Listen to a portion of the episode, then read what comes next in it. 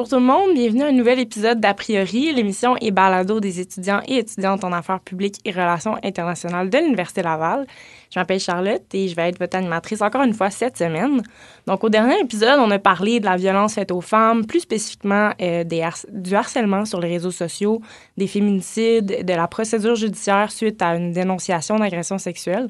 Donc, euh, je vous invite fortement à aller écouter l'épisode pour vous informer sur ces enjeux-là dont on parle trop peu, si vous voulez mon avis.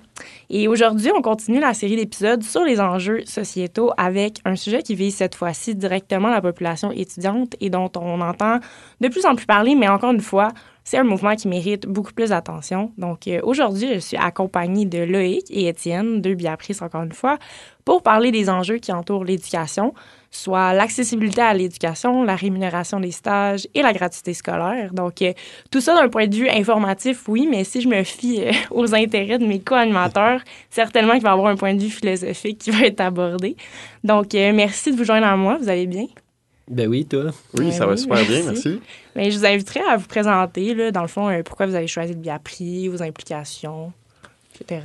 oui, oui, ben, je peux, euh, je peux y aller. Tout d'abord, euh, j'aimerais en profiter pour te remercier, Charlotte, ben, de l'invitation, puis du projet. C'est vraiment cool.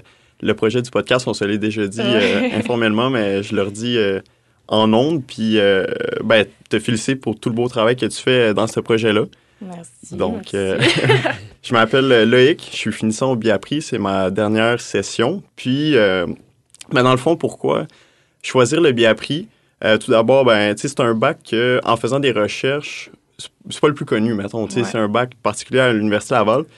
Je, l'ai connu parce que je connaissais quelqu'un qui était déjà au Biapri, m'en a parlé, puis j'aimais la polyvalence du programme.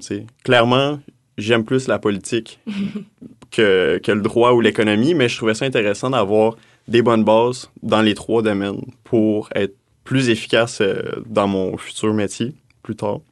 Donc, euh, c'est assez large comme bac, donc euh, je me considère même en tant que finissant comme un généraliste plus qu'un spécialiste, mais on va voir si ça change dans le futur. Donc, voilà. moi, c'est Étienne. je suis en deuxième année dans le, au BIAPRI. Euh, puis moi, ben, j'ai choisi le Biapri un peu. Euh, un peu euh, dernière minute. Là. Moi, j'ai fait mon cégep en sciences de la santé. Puis j'avais. J'étais un peu dans, le néant là, en sortant du cégep. Je savais pas trop où que je m'en allais. Puis j'avais des intérêts pour les sciences de la santé, mais j'en avais aussi pour les sciences sociales depuis toujours, de manière un peu plus personnelle. Fait que je trouvais que le, le Biapri, ça ferait une belle perspective d'ensemble euh, sur les sciences sociales. Puis, euh, ben, même si j'ai fait le choix un peu à la dernière minute, euh, je regrette pas du tout parce que c'est un super beau programme avec des gens impliqués, des gens intéressants, intéressés. Puis un programme aussi fertile pour ce genre de, d'opportunités-là, de faire un, podcast pour discuter de toutes sortes de sujets. Là. Est-ce que vous pourriez me parler un peu de vos implications? Dans le fond, à l'UNI, vous êtes déjà deux personnes assez impliquées. Oui, ben, dans le fond, euh, pour le Biapri, dans le fond, comme Étienne l'a dit, c'est un bac quand même impliqué, fait qu'il ne manque pas de comité. Euh, fait que dans ce sens-là, j'ai eu la chance de participer au, participer au comité environnement, comité action sociale, comité pour les intégrations. Euh, puis on a aussi euh, un café étudiant, dans le fond, où on peut faire du bénévolat. Puis euh, je m'implique là, Je fais du bénévolat depuis ma première session. Le fameux Cétéris. Voilà, c'est ça. Café à 50 cents. je vous le recommande. ouais, moi, moi, ma première année, j'ai été coordonnateur du comité environnement du Biapri. Pendant un an. Puis après ça, ben là, maintenant, je suis présentement aux affaires externes de l'AESS, qui est l'assaut l'assaut étudiante facultaire euh, des sciences sociales. Super. Donc, euh, dans le fond, aujourd'hui, pourquoi vous vouliez spécifiquement parler de, ce sujet-là, là, de tous les enjeux qui entourent l'éducation? Ben, dans le fond, euh, nous autres, on n'est pas des didacticiens, là, on n'a pas de, on n'est pas des professionnels dans le domaine de l'éducation en soi, mais on, on est des étudiants. Puis l'éducation en soi, c'est quelque chose, on, on compose avec ça, on y fait partie aussi. Puis, euh, ben, ça, ça, naît aussi d'une réflexion aussi qui s'inscrit dans un mouvement qui nous dépasse, là, qui est le mouvement étudiant. Puis des, ben, la gratuité scolaire, la salarisation des stages, c'est des, luttes qui ont, euh, qui ont toujours été importantes dans le mouvement étudiant. Plus récemment, la salarisation des stages, mais quand même, ça touche à l'enjeu général qui est l'accessibilité euh, aux études. Puis euh, c'est ça ce qui nous intéressait aussi. Là, Loïc, tu me m'arrêteras si, euh, si je dis des trucs qui sont qui vont pas dans ton sens. Mais tu sais, ce qui nous intéressait aussi, c'était l'éducation au sens large. L'éducation universelle un peu. tu sais, On, ça part d'un questionnement aussi, tu sais, l'éducation, les valeurs qui sont euh, sous-jacentes à l'éducation. tu sais, euh, euh, l'i- L'idée du projet libéral de prôner la liberté, l'autonomie, l'autoréalisation de l'humain. Puis, ben, il y a comme une espèce, j'ai l'impression, un... Il y a comme quelque chose qui cloche, tu sais, il y a quelque chose qui cloche aujourd'hui avec cette éducation-là, puis ces valeurs-là qui avaient été mises de l'avant par le projet libéral, parce que justement, on se rend compte aujourd'hui qu'on a une éducation institutionnalisée euh, qui, euh, qui participe à, malgré le fait qu'elle naît sur des bases de- d'idéaux de, liberté, d'égalité, d'autoréalisation de soi, qui aujourd'hui ben, contribue à perpétuer des, des inégalités sociales, puis à perpétuer des barrières aussi à l'accessibilité à l'étude. Donc, euh, c'est un peu ça le, le, le, le- le questionnement général. là. Si tu veux en rajouter, Loïc, euh, vas-y. Ouais, ben c'est ça. On s'intéressait euh, à cet enjeu plus général-là qui était l'éducation. Puis en s'informant, on s'est rendu compte que dès les années 60, 70, 80, il y a eu un tournant vers le néolibéralisme, dans le fond, Mhm. où euh, il y a eu un- un- une éducation publique de masse, dans le fond. Puis quand on creuse un peu plus, ben, on se rend compte que cette éducation de masse-là, c'était clairement pour répondre aux besoins en main-d'œuvre. Donc, on a un peu transformé les institutions scolaires en une usine, directement pour former de la main-d'œuvre euh, pour euh, le marché du travail. Puis, euh, on s'en est rendu compte un peu plus aux États-Unis. Je connais moins la, la situation au Canada, mais euh, ce tournant néolibéraliste-là a Mhm. vu l'État se dédouaner de la prise en charge de la reproduction sociale. Fait que la reproduction sociale, on entend par là, euh, dans ce cas-ci, l'éducation. Puis, il l'a transféré vers le marché. Donc, tranquillement, pas vite, comme Étienne a mentionné, ça s'est institutionnalisé. C'est devenu euh, un peu géré comme une, entreprise privée. Mhm. Puis, euh, on voit maintenant les études comme un investissement personnel plutôt qu'un investissement euh, sociétal, mettons. que ce... Avant, on voyait ça comme un bien commun. Maintenant, c'est vraiment un investissement de soi. On devient chacun, chacune, une, petite- une petite PME. tu sais. On investit, Ouais. puis on veut que cet investissement-là fluctue. Puis on le voit, on le voit de plus en plus aussi, je trouve. on, par exemple, en quoi tu vas étudier, puis qu'est-ce que ça va t'apporter? Tu sais, comme, ah, est-ce que tu vas avoir un bon salaire? Tu sais, est-ce que tu vas, tu vas contribuer à la société de manière, tu sais, comme, euh, dans, des, dans des sphères où on a besoin de main-d'œuvre et tout ça. Puis dès que tu étudies dans un domaine, je pense, le stéréotype, c'est évidemment les sciences sociales dont on fait partie. Soudainement, c'est comme, ah, vous, tu sais, vous êtes à, à l'école pour apprendre, mais que c'est on voit pas comme une contribution à C'est ça, ouais. Puis, euh, puis justement, il y a comme. euh, on a comme pris une, une forme de dérive, là, parce que justement, admettons, pour moi, la mission fondamentale de l'éducation, c'est en grande partie, tu sais, la, la transmission de la culture, puis aussi le savoir pour le savoir. Après ça, bon, le marché du travail, euh, oui, mais à la- le, le fondement de l'éducation, quand on réfléchit l'éducation, on réfléchit la transmission de la culture, la, transmission du savoir. Puis justement, ben, Loïc, t'en t'en as bien parlé là, du fait qu'aujourd'hui, il y a comme une, une forme d'arrimage entre euh, l'éducation puis les besoins du marché. Il y a comme une économie du savoir. Puis ça, ça, ça part en grande partie, en mon sens, c'est des, des années 80, des idées qui nous venaient aussi de, de Margaret Thatcher au, euh, au Royaume-Uni, tu sais, tous le- les formes de nouveau euh, management public, euh, de, de gestion de l'éducation par les résultats, le financement à la performance, euh, puis des mesures d'évaluation de, de haute performance, ça a comme justement c'est ça, ça a comme contribué à arrimer bon éducation et besoins du marché, puis peut-être selon moi pervertir un peu l'essence même de ce que c'était l'éducation en soi. Là. Ouais, puis euh, tu sais, on parle euh, là, des années 70, 80, 90. Mais il y a un exemple encore plus récent, au Québec en plus, qui euh, démontre un peu que, que clairement, on forme des étudiants et étudiantes pour des besoins en main-d'œuvre. On se. C'est rare les gens qui choisissent un programme pour s'épanouir complètement. C'est vraiment avec l'objectif d'ensuite travailler.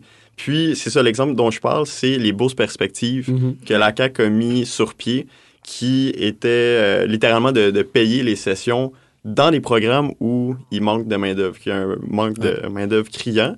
Donc, euh, ça revient un peu. On peut faire le pont ici avec un sujet que la gratuité scolaire qu'on va parler plus en profondeur plus tard dans le podcast, sauf que c'est c'est littéralement ça. là, on propose de payer, de, de rendre certains programmes gratuits pour répondre à des besoins. Fait que c'est le marché qui dicte, dans le fond, euh, les programmes à financer. Ouais, qui méritent de se faire payer Mhm. leur session, là, littéralement. Puis euh, pour ceux qui nous écoutent, peut-être qui sont pas au courant de la bourse pers- perspective, euh, c'est quels programmes qui sont visés par ça? Il y en a plusieurs, je les connais pas tous et toutes euh, par cœur, mais il y avait plusieurs programmes de génie qui me viennent en tête. Euh, J'ai un ami en génie des eaux où Mhm. c'est un programme qui se donne qu'à l'Université Laval, peut-être un peu moins populaire. Il y avait des besoins euh, de ce côté-là. Donc, euh, il a reçu des bourses perspectives. Ça touchait euh, plusieurs dizaines de Ouais, programmes. Je pense là. les profs, euh, travail social, euh, je sais pas, j'en ai pas d'autres qui me viennent en Il y, tête. avait, mais- il y a criminologie aussi, mais la, la liste exacte, euh, Ouais. Je l'ai je l'ai pas non plus, mais il y en a plusieurs. Puis justement, c'est c'est un, c'est un peu, euh, dire le mot un peu grossi, parce que justement, là, on le voit vraiment de manière très claire, là, cet arrimage-là entre besoin du marché puis, euh, puis éducation.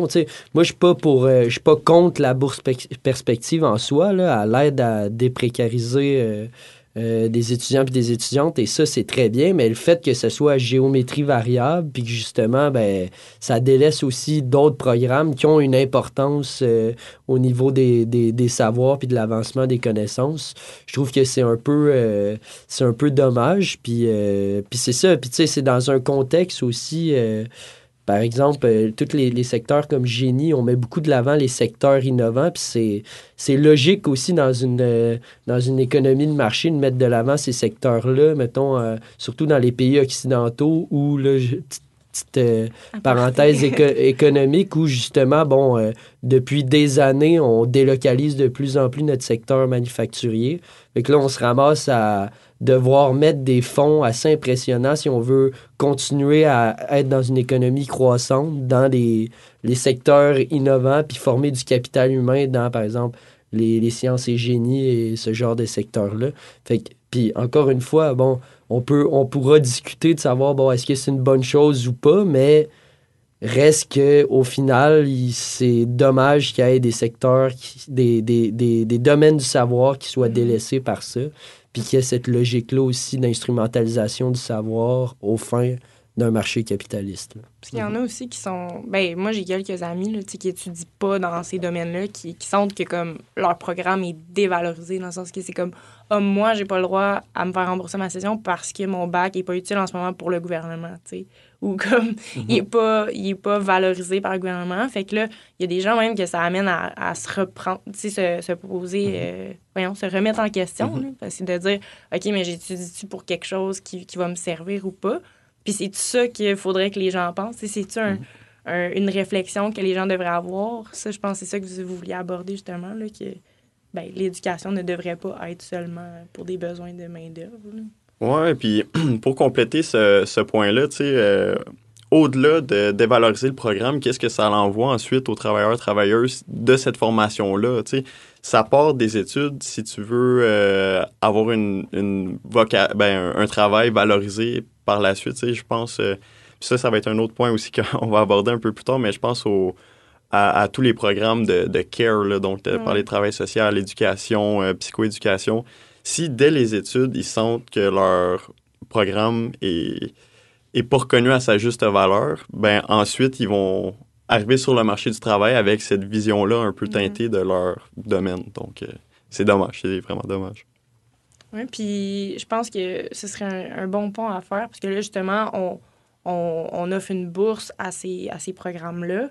Euh, mais je pense qu'on pourrait relier ça comme euh, certains boursiers de, voyons, de la bourse perspective, euh, c'est des enseignants, c'est des gens qui font des stages, qui ne sont pas rémunérés. Puis je pense que ça, c'est un point que je voudrais apporter aussi. Là.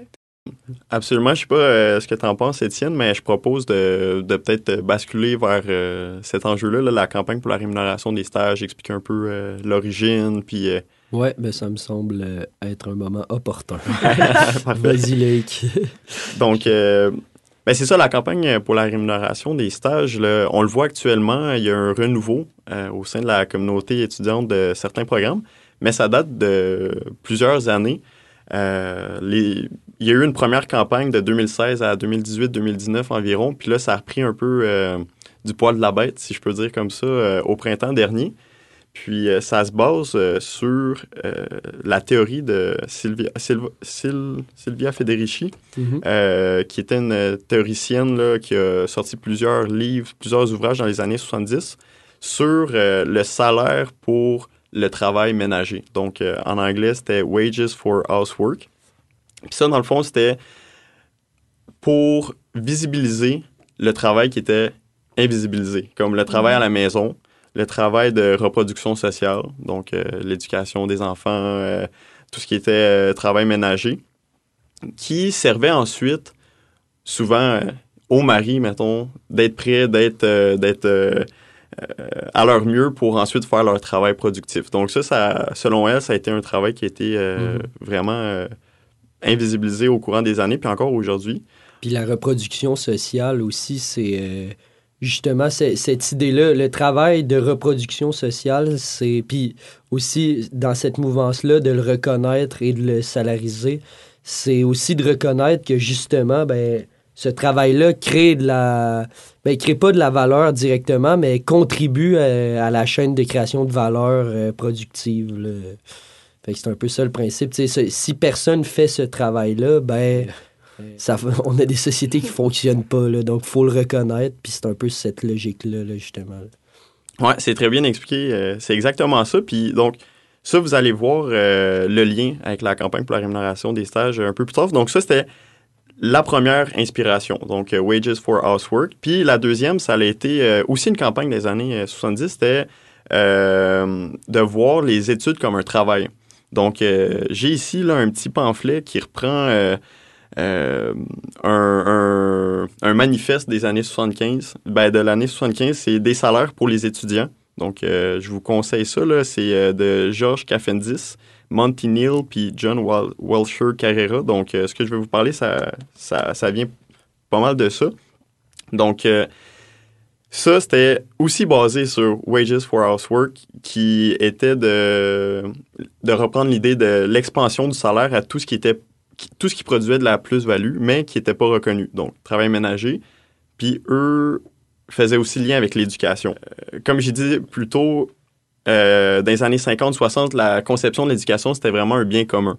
Donc, euh, un bien, un investissement sociétal. Puis dans les années 70, ben, il y a eu une bifurcation. La vision, elle a changé. Puis ça part aussi, tu sais, dans les années 70, il y a eu beaucoup de mouvements sociaux.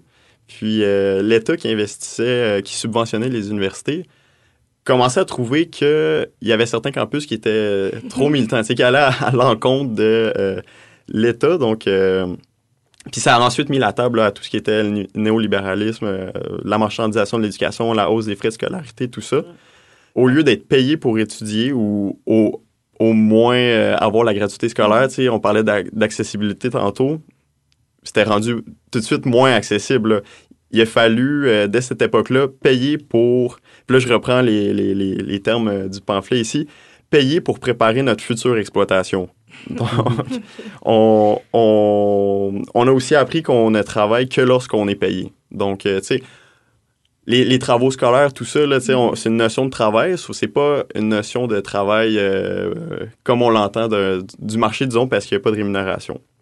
Donc, euh, ça met la table là, pour la campagne pour la rémunération des stages. Ces deux inspirations-là qui ont parti, comme je l'ai dit, euh, en 2016. Puis c'était vraiment, l'objectif, c'était vraiment de rémunérer tous les stages. Collégial, à l'université aussi.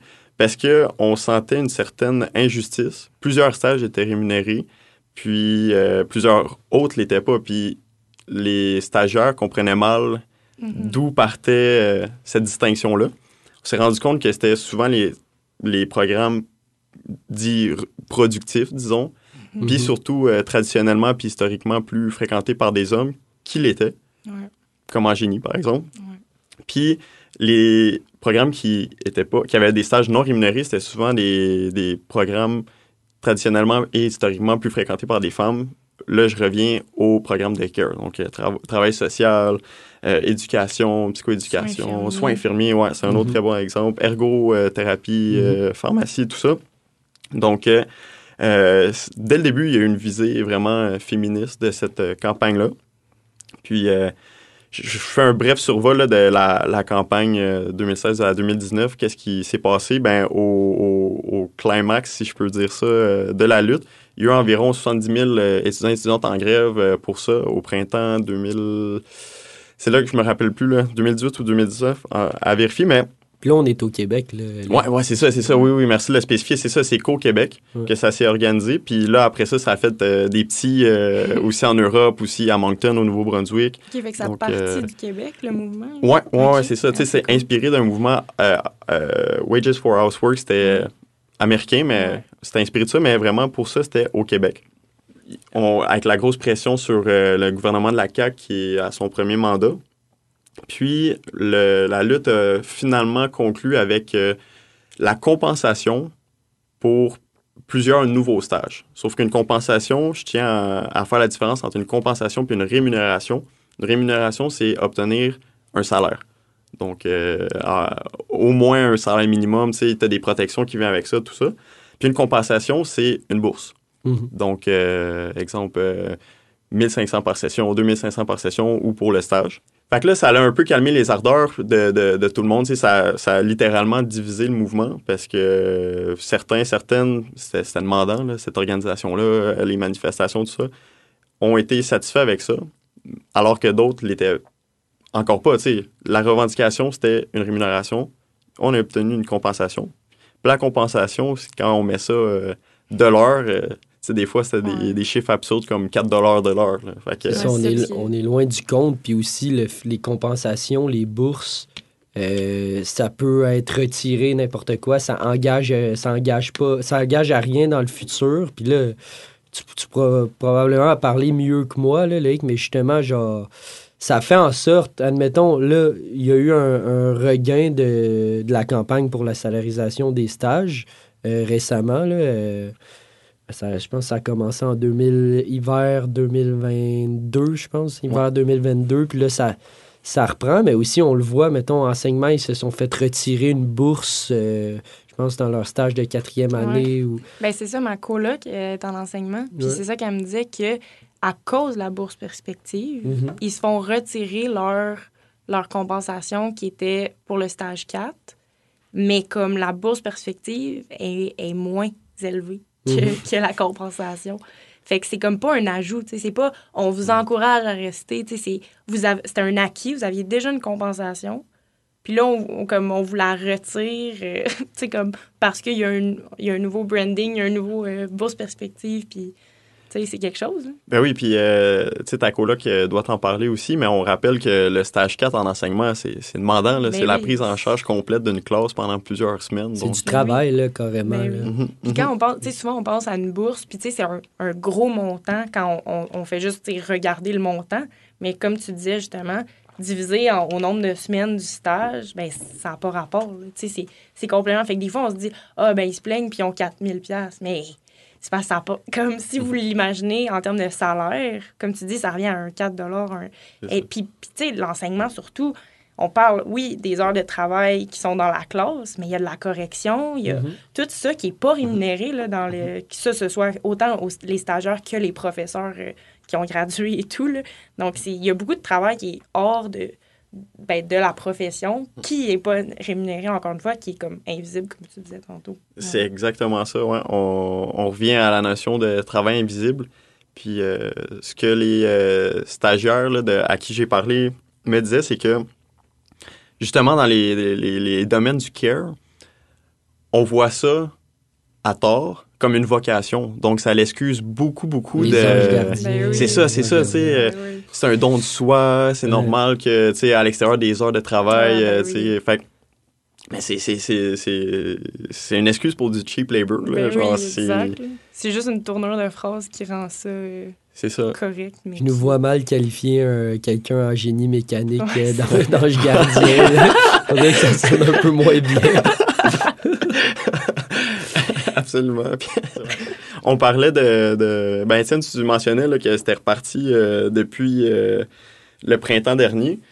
Puis, euh, ben, un des, des- Ma prédiction, là, on s'en parlait hier, là, c'est que il y aurait eu la, la, la renaissance de ce mouvement-là avant, mais à cause de la COVID, le militantisme Ouais. ça a été difficile, puis l'organisation aussi. Fait que là, c'est seulement au printemps dernier, dans la vague des célébrations des 10 ans de 2012, Pour la gratuité scolaire qu'on abordera euh, ensuite, c'est euh, ben, le mouvement pour la rémunération des stages s'est inséré à ce niveau-là. Puis euh, ça a continué toute la session jusqu'à la session dernière. Puis dans différentes régions, il y a eu encore eu des comités décentralisés. Sais, c'est pas un mouvement centralisé à Montréal, une asso étudiante nationale. C'est vraiment des comités dans les ré- différentes régions qui s'organisent. Les stagiaires s'organisent euh, eux puis elles-mêmes. Puis il y a eu différentes, euh, différentes euh, manifestations, différentes grèves. À Québec, je pense à Travail social, Éducation, qui ont eu une journée de grève. Ouais. À Montréal, ça a été l'ADES, qui est l'Association facultaire d'éducation à l'UQAM, qui ont été plusieurs semaines. là. je pense que c'était jusqu'à six semaines en grève. euh, Ouais, ouais, c'était presque une grève euh, générale illimitée, si je me trompe pas. Ben, c'était reconductible. là. Ils ont été. Puis ils ont eu d'ailleurs des petits. euh, des petites confrontations avec euh, leur administration. J'ai pas tous les Mm. détails, là, mais il me semble que il me semble que l'administration avait menacé de pas les pas pouvoir euh, pas leur faire reprendre les cours ou en fait les, les faire reprendre en, re- en ne reconnaissant pas les crédits qu'ils avaient fait. Puis euh, je pense que finalement ça s'était réglé comme situation là, mais tu C'est ça, me ouais. diras si euh, Ben, c'est c'est exactement ça. Tu l'as bien, euh, tu l'as bien expliqué. Puis le danger avec la réaction de l'administration, c'est que ça leur aurait fait un précédent. Ça aurait été Ben la oui. première fois que euh, ils, géraient ça de cette façon-là. Ouais, même en 2012, ils n'ont pas géré ça de cette manière-là. Puis euh, les étudiants et les étudiantes ont été pas mal plus longtemps en grève que, que six semaines, je pense. Ouais, ouais, c'est ça. Donc, euh, il y a eu beaucoup euh, de bouillonnement euh, à Montréal de ce côté-là, mais je pense aussi euh, à Rimouski, à Québec, euh, à Chicoutimi aussi. euh, puis à, à Gatineau, il y a eu des, des soubresauts, mais rien de. de, de, De majeur. Ben, c'est ça, exactement. Puis, ben là, c'est ça. Si on peut parler pour Québec, parce qu'on est un peu plus proche euh, des gens qui militent ici, ben ça continue à s'organiser comme on peut. tu sais. L'affaire avec la, les stages non rémunérés, c'est que ça amène une précarité. Le monde euh, doit travailler euh, de fin de semaine, de soir, donc ça amène des gens quand même euh, qui ont des réalités difficiles, fatigués. Donc, les, les, stagiaires puis les, les, les étudiants et étudiantes de ces programmes-là essaient de porter la lutte à bout de bras, mais c'est pas toujours facile. Mais c'est ça, on continue à, à s'organiser. Puis, mettons, dans les derniers développements, là, il y a eu une plainte qui a été déposée à la Commission des droits de la personne et de la jeunesse.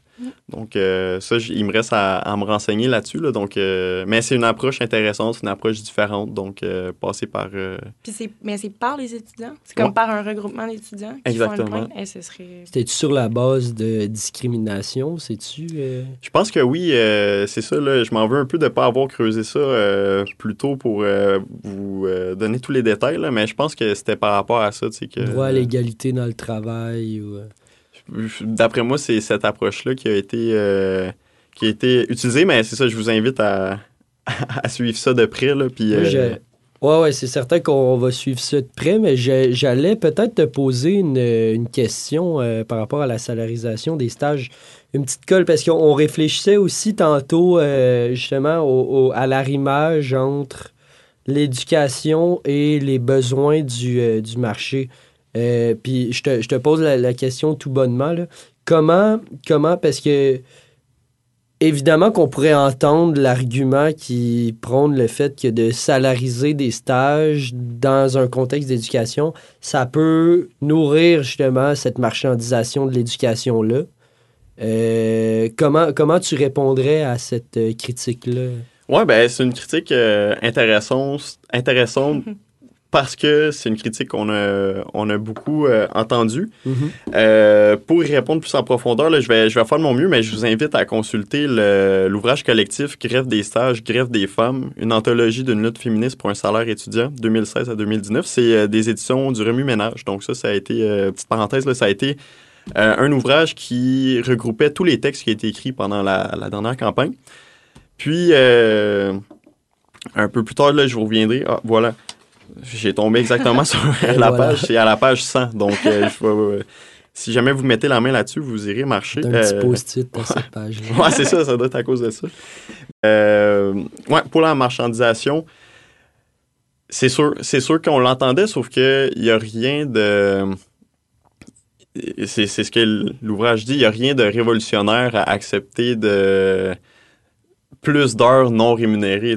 On, on parle, c'est une approche pragmatique, là, on parle d'étudiants et étudiantes qui peinent à arriver, qui peinent à s'organiser. Donc, dans Mhm. ce sens-là, c'est une nécessité. Là, euh, puis en plus, pour leur travail, c'est, on vit dans un monde néolibéral. Ouais. Tout est marchand. Sais, faut, faut, faut regarder ça en face, qu'on n'a pas d'autre choix que ça. Que, que- Exact. Ouais, puis il y il y, a aussi le fait que qu'il y a comme un, justement en fait ce qui vient me toucher moi c'est beaucoup les conditions de précaires de certains étudiants et étudiantes qui sont dans des programmes où euh, où euh, justement les stages sont pas euh, salarisés. Puis surtout aujourd'hui dans un contexte inflationniste ou dans un contexte aussi avec pénurie de logement puis pénurie de main d'œuvre aussi ça rend ça rend le truc encore plus grossier, là, Il- il- parce qu'il y a un malaise à voir, justement, des, des personnes en sciences infirmières, en enseignement, qui, oui, tu sais, on pourrait dire l'argument de dire, ah, mais, puis ça, encore une fois, on pourra en discuter tantôt aussi quand on va parler de gratuité scolaire, mais de dire, ah, ils sont en contexte de formation, donc Mm. ils ne devraient pas être rémunérés. Admettons, on accepte cette, euh, cet argument-là, n'empêche que euh, n'empêche que Mais ils contribuent. c'est ça, ils contribuent. Puis considérant le contexte de pénurie de main-d'œuvre, euh, ces, ces- ces personnes-là font, des fonctions Ouais, qui dépassent le cadre euh, simple de la formation. Tu sais, comment qu'on fait pour quantifier justement euh, leur, leur- tu sais, ils contribuent aussi à la production dans la société. Ils ont un rôle, ils, ils- ils produisent de la valeur, ils- en tout cas, ils participent à la chaîne de production de valeur, puis on, on reconnaît pas ça. Fait qu'il y a comme une, double... une double exploitation là-dedans, tu sais, concept marxiste de- de- de- d'extorsion de, plus-value, les, travailleurs, travailleuses qui se font extorquer de la plus-value par, justement, des, des, propriétaires, euh, les propriétaires des moyens de production, ben là, là tu as des, des, des étudiants, étudiantes qui travaillent, euh, puis qui ont des stages, puis leurs stages dépassent le simple cadre de leur euh, formation, puis ils ont absolument rien, là. C'est, optimal comme extorsion de plus-value, là. Ils en retirent rien, là. Fait que c'est un peu, euh, c'est un peu gênant, là. En plus, il y a comme le paradoxe qui est justement, tu sais, la rémunération, là, des fois, justement, tu dis qu'il y a des étudiants qui sont en situation précaire, tout ça. Si tu les, tu sais, tu les, ils n'ont pas de salaire, ils n'ont pas de rémunération, ben ça peut vraiment forcer des gens à devoir quitter le programme, là, tu sais, comme qui, qui sont plus motivés, qui peuvent plus, puis c'est même plus un choix. Même s'ils voudraient rester dans le programme, c'est comme en mode, ben écoute, je peux plus me payer, euh, tu sais, ma, ma- mon loyer, tout ça puis je me fais pas payer pour le travail que je fais. Et moi, mes, mes deux anciens colocs, c'était deux infirmiers, ils travaillaient tout le temps. Mhm. Leur stage, là, ça n'a aucun sens. Pas payé, jamais, jamais, jamais. C'est- Moi, ça me faisait capoter. Puis genre là, tu dis, on est en manque de main-d'œuvre, on est en situation de manque de main-d'œuvre. Puis là, tu, tu démotives les gens à embarquer dans, cette, ben, dans ces, ces professions-là, en plus. Mhm. C'est un, c'est un excellent point, là. Puis je reviens au concept d'accessibilité. Ouais. Est-ce que c'est réellement accessible, ces programmes-là, quand tu vois ça aller puis que tu réalises qu'il y a plein d'étudiants et étudiantes qui n'ont pas d'autre choix que de lâcher parce que ça dépasse, euh, ça dépasse leur entendement? C'est c'est obscène. C'est Une vraiment véritable obscène. vocation. là. Ouais, ouais, ouais. Hey. T'arrives sur le marché du travail, t'es déjà complètement brûlé, là. C'est pas. ça. euh, Puis euh, je peux, moi, je peux en parler, là, mon ami, là, même chose. Ouais. Il, a, il, a, il a gradué, il a travaillé, il s'est brûlé, il a arrêté, il a passé son examen de l'ordre parce que, tu sais, tu veux être Mhm. certifié. Puis là, il a recommencé de, de petit à petit, puis là, il travaille, puis... Mais là, il est dans un... Il est pas dans le système euh, public. Ouais. Ce qui fait que c'est complètement différent aussi Mhm. pour les, les conditions et tout. Donc, euh, ouais, à 100% Puis je pense que justement, comme... euh, vous, ben, ça- on revient aussi à ce que tu disais. euh, on démotive les gens, on les rémunère, euh, on leur donne pas une rémunération.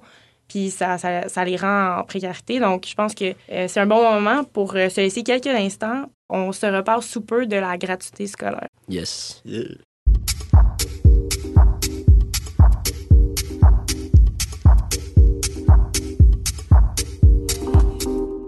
Vous êtes de retour à l'écoute d'A priori, l'émission et podcast des étudiants et étudiantes en affaires publiques et relations internationales de l'Université Laval. Je suis toujours accompagnée de Loïc et Étienne avec qui on discute des enjeux qui entourent l'éducation.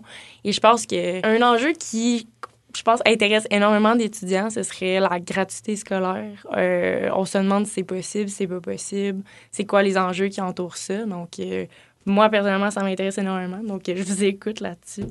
Mhm. Ben, euh, oui, ben justement, ça, ça poursuit notre discussion sur justement l'accessibilité à l'étude. Puis là, on vient de parler de, de rémunération des stages, salarisation des stages. C'est des luttes complémentaires. Puis, euh, tu sais, on pourrait en parler euh, longtemps là, euh, de gratuité scolaire. On va essayer d'être, d'être, d'y aller d'une manière synthétisée, puis de pas aller c'est ça, de ne pas euh, trop s'étendre. Mais justement, bon, il y a euh, la gratuité scolaire, c'est un enjeu qui est présente dans le mouvement étudiant depuis très longtemps. Là. Quand on parle de gratuité scolaire, on, on a tout de suite en tête euh, 2012. euh, puis même ben, avant 2012, c'était un enjeu, là, gratuité scolaire, le financement des, des, institutions d'enseignement supérieur.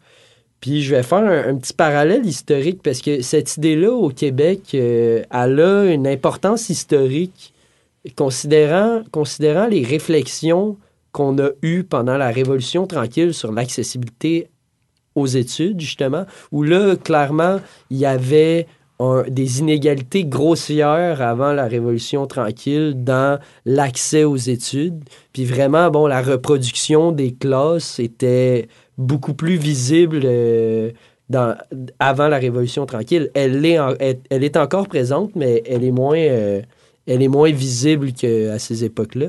Puis, bon, dans le rapport, euh, dans le rapport parent pendant la, la Révolution euh, tranquille, justement, de 1963 à 64, euh, rapport où, Guy Rocher, euh, sociologue connu euh, québécois, avait pa- participé, il y avait cette idée-là de gratuité scolaire pour des, idéaux de, justice sociale, euh, d'équité, mais surtout aussi de démocratisation de l'éducation. C'était vraiment clair dans le projet qu'il fallait tendre vers une gratuité scolaire. Justement pour limiter bon, la perpétuation d'inégalités de classe au travers de l'éducation, qui est une institution puis qui a une, euh, un pouvoir en soi. Tu sais, les institutions dans un dans les systèmes dans lesquels on vit ont une, euh, un contrôle sur les, les, les enjeux socio-économiques. C'est, clair sur la reproduction du savoir, puis la reproduction des, des élites puis des classes. Là, on l'a vu dans l'histoire euh, longtemps. Puis justement, ben, il y avait une. euh, c'était comme idéaliser cette idée-là dans le rapport parent jusque dans les années 80, où là, il y a justement le, l'espèce de, de tournant qu'on a évoqué tantôt avec les nouvelles idées du, euh, du nouveau management public, les partenariats publics-privés, puis la question du financement des institutions, euh, des institutions d'enseignement supérieur? Parce que ça, c'est, une question euh, centrale dans la lutte pour la gratuité scolaire. Puis, parce qu'il faut savoir comment qu'on finance nos institutions. Puis là, à partir de ce moment-là, avec les, à la base, les, les- les idées portées par la Révolution tranquille, c'était l'État-providence, c'était l'é- l'éducation comme un droit, parce qu'au final, c'est la question qu'on doit se poser. L'éducation, est-ce que c'est un droit ou c'est un privilège?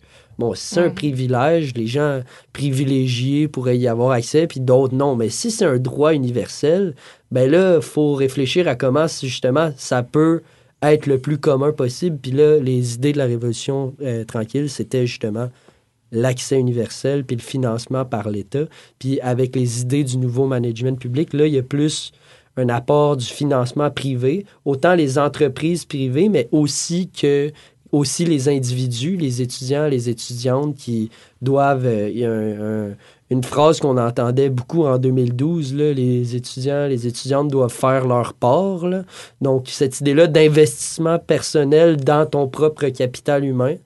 Euh, Puis, ben, c'est la question qui nous occupe, savoir est-ce que c'est une euh, bonne chose ou, ou pas, là, que ce soit... Parce que nécessairement, là, euh, puis là, tu pourras euh, en rajouter là-dessus, nécessairement, quand c'est les étudiants qui financent leur, leur éducation, ben, nécessairement, on crée des barrières parce que c'est pas tout le monde qui a les mêmes moyens. Tu sais, on peut dire, ah oui, mais il y a des prêts et bourses.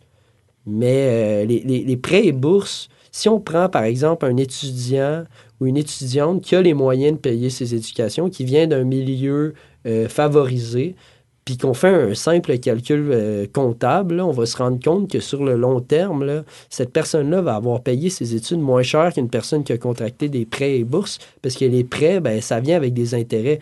Puis comment on peut accepter justement qu'il y ait des gens qui payent leur éducation moins cher que d'autres? C'est des questions comme ça. Là. Tu veux euh, rebondir là-dessus, Loïc?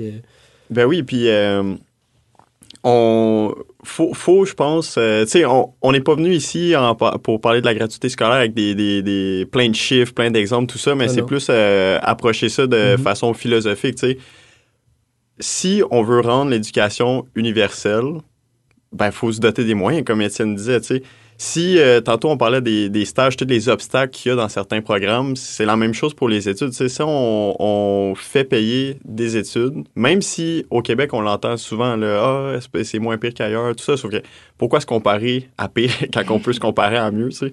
Euh, c'est sûr que peut-être géographiquement parlant, certains pays d'Europe qui ont mis en place ces mesures-là sont, sont plus loin, donc on les voit moins. Fait on a tendance à se comparer à l'Ontario, euh, aux États-Unis.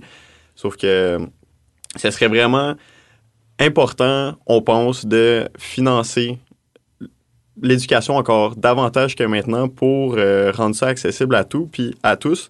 Puis, euh, ce serait vraiment un investissement sociétal, on, ramène cet investissement en nous, c'est la façon qu'on le voit maintenant, à un investissement sociétal. Euh, une société plus éduquée, ça fait nécessairement des belles choses par après, ça l'innove, euh, c'est moins précaire. Donc, euh, c'est notre, c'est notre visée. Puis, si faire payer les études, ça profite pas aux étudiants et étudiantes, faut se demander à qui ça profite. Puis, euh, c'est ça, peut-être que, Étienne, tu pourras rebondir, sauf que euh, là-dessus, puis tu l'abordais, tu sais, la question des prêts.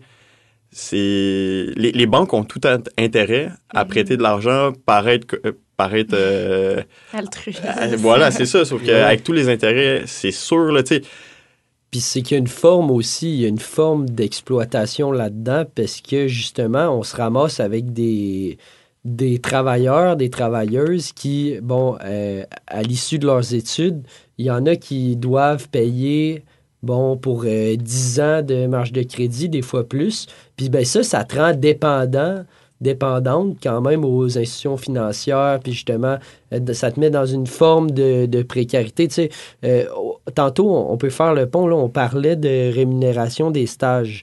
Puis le parallèle est intéressant parce que là, bon, là, il y a une instrumentalisation puis une marchandisation de l'éducation aussi au travers, par exemple, des bourses perspectives, mais au final, tu sais, bon, la gratuité scolaire, non, mais quand ça nous arrange, tu sais, parce que justement, les, les gens qui étudient en, en- en génie, par exemple, leur bac est payé s'ils ne coulent pas de cours. Là. Je pense que c'est la Ouais. condition. Tu as des, des gens qui finissent leur, leur programme universitaire, euh, universitaire leur, euh, leurs études auront été payées. Ils n'auront probablement pas eu besoin de contracter des prêts étudiants. T'en as d'autres qui finissent l'université avec euh, des années de, de dettes à rembourser puis d'intérêts à payer. Donc, clairement, il y a une forme d'exploitation là-dedans. Puis on garde ces gens-là euh, dépendants, justement, de... Puis, puis, puis exploités, justement, par, par la, leur, leur dette. Là. Donc... Euh, puis il y a aussi, euh, ben, tu sais, il y a prêt, mhm. mais aussi bourse. Là. Puis, tu sais, les bourses, on s'entend, je sais pas si vous avez déjà regardé les critères, mais, tu sais, avoir une bourse, c'est vraiment difficile. Puis, même si tes parents ne sont pas considérés comme dans la. Euh, je, je sais pas c'est quoi le terme exact, la classe. Euh, tu sais, pas moyenne, mais. moyenne élevée, ouais. ouais, moyenne élevée. ouais, non, c'est ça. Puis, tu sais, les bourses, c'est extrêmement difficile à recevoir. Puis, tu sais, moi, personnellement, je connais quelques amis qui doivent travailler pour payer leurs études, évidemment.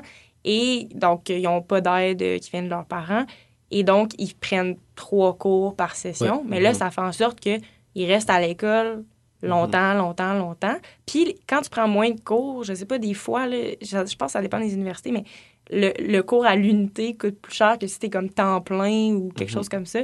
Puis, tu sais, à un moment donné, ça, ça, ça, revient aussi à un paradoxe que vous voulez que le monde est sur le marché du travail, mhm. mais en leur donnant comme un. Tu sais, il faut qu'ils rallongent leur parcours à l'école pour se le payer. Ben... C'est la, la, la, la, vision de, de, payer maintenant pour l'éducation, c'est vraiment très. C'est très bien assis là, dans notre société. Je pense que c'est normalisé, c'est. Tout le monde s'imagine que c'est ça la, la, norme, sauf que c'est drôle. En, en, situation de crise économique, en situation de manque de main-d'œuvre, comme on voit présentement au Québec, les gouvernements vont avoir tendance à faire des mesures qui sont traditionnellement plus à gauche. On pense ici, je refais le lien avec les bourses perspectives, c'est littéralement d'octroyer une gratuité scolaire pour certains programmes. Puis, c'est.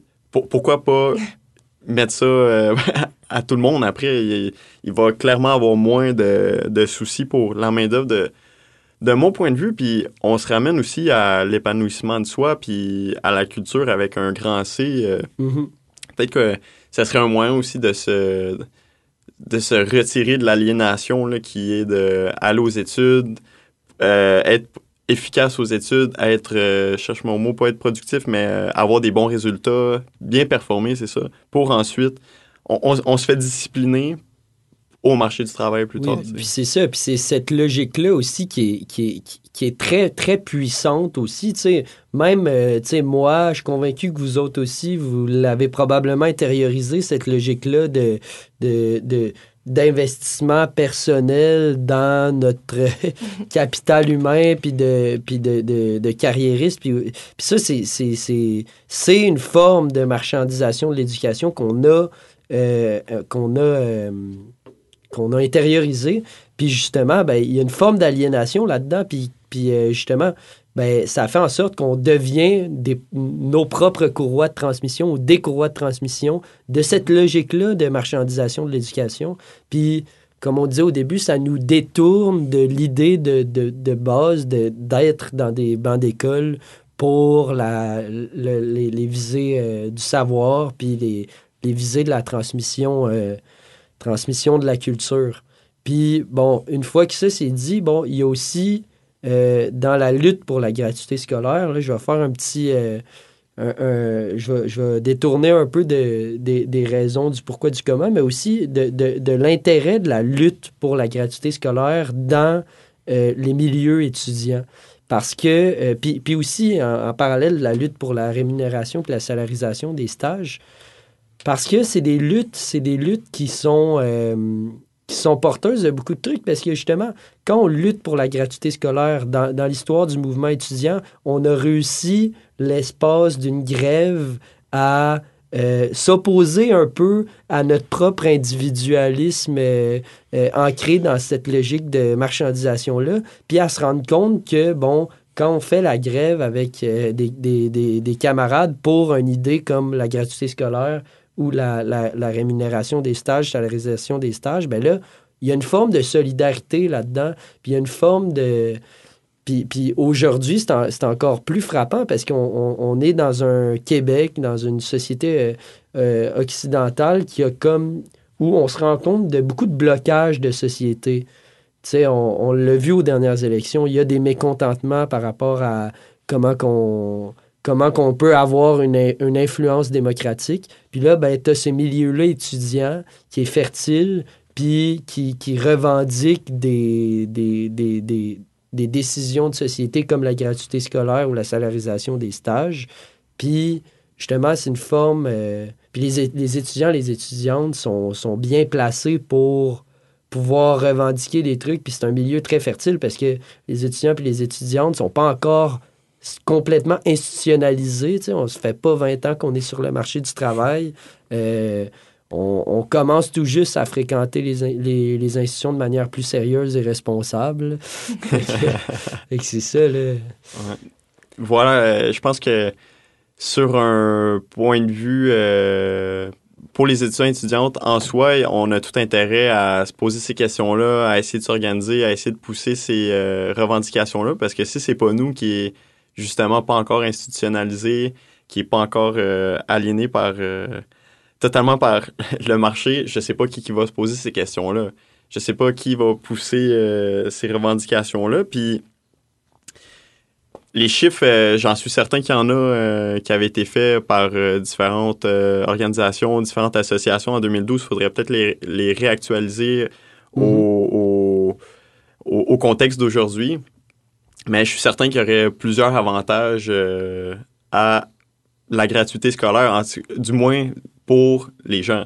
Je sais pas pour les banques et nécessairement pour euh, les institutions privées qui sont euh, les universités, sauf que on aurait tout intérêt financièrement. Puis ce, cette gratuité-là diminuerait de beaucoup la précarité de plusieurs. Je pense que on en connaît tous et toutes. On est soi-même parfois ces personnes-là qui doivent euh, euh, passer d'un travail à l'autre, travailler les soirs, travailler les fins de semaine, se brûler en plus de pendant l'école à notre travail.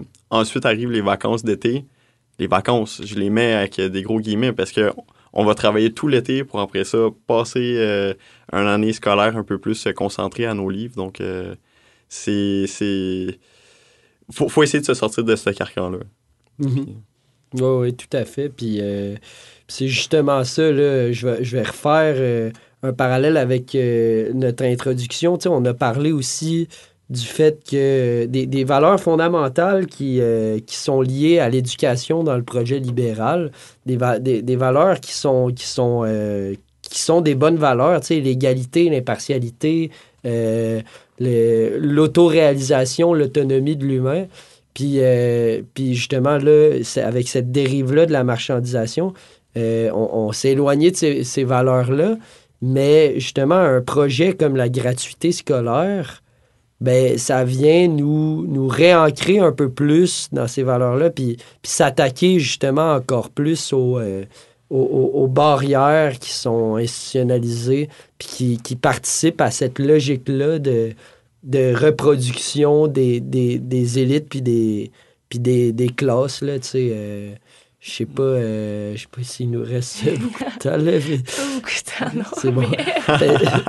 ça pourrait être un autre épisode. Mais ouais, ça pourrait être un autre épisode. Puis euh, on, là, on est allé un peu à, à gauche puis à droite. Là. Mais en tout cas, on a essayé de rester un, à gauche. Mais, mais, mais, justement, bon, c'est, tu sais, euh, le, le, de savoir les arguments financiers pour la gratuité scolaire, ça, ça sera une autre discussion. Moi, c'est beaucoup, c'est beaucoup l'idée qui m'intéresse au niveau des, des, des, valeurs qui sont, euh, qui sont implicites à, à l'idée de gratuité scolaire, tu sais, d'en faire un peu plus. Puis la gratuité scolaire, c'est pas... Euh, c'est pas une fin en soi. Là. On, on, met pas fin à la marchandisation de l'éducation, on met pas fin aux inégalités, mais au moins en luttant pour la gratuité scolaire, bon, on se rend compte d'une chose, qu'on est avec du monde qui, qui, partage nos idéaux quand on fait la grève, quand des étudiants, des étudiantes. Ça, ben, c'est beau au niveau de la solidarité. Puis aussi, ben, si ça peut contribuer un peu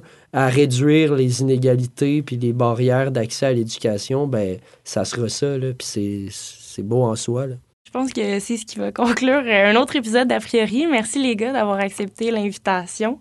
Euh, je crois que vous avez vraiment euh, réussi à sensibiliser nos auditeurs et auditrices à ces enjeux-là. Puis je salue votre militantisme par rapport à cette cause-là. Puis qui sait, peut-être qu'un jour, on va être payé pour étudier ou qu'on aura la gratuité scolaire. Donc sur ce, merci de votre écoute et on se reparle la semaine prochaine pour un nouvel épisode d'a priori. Ciao, ciao!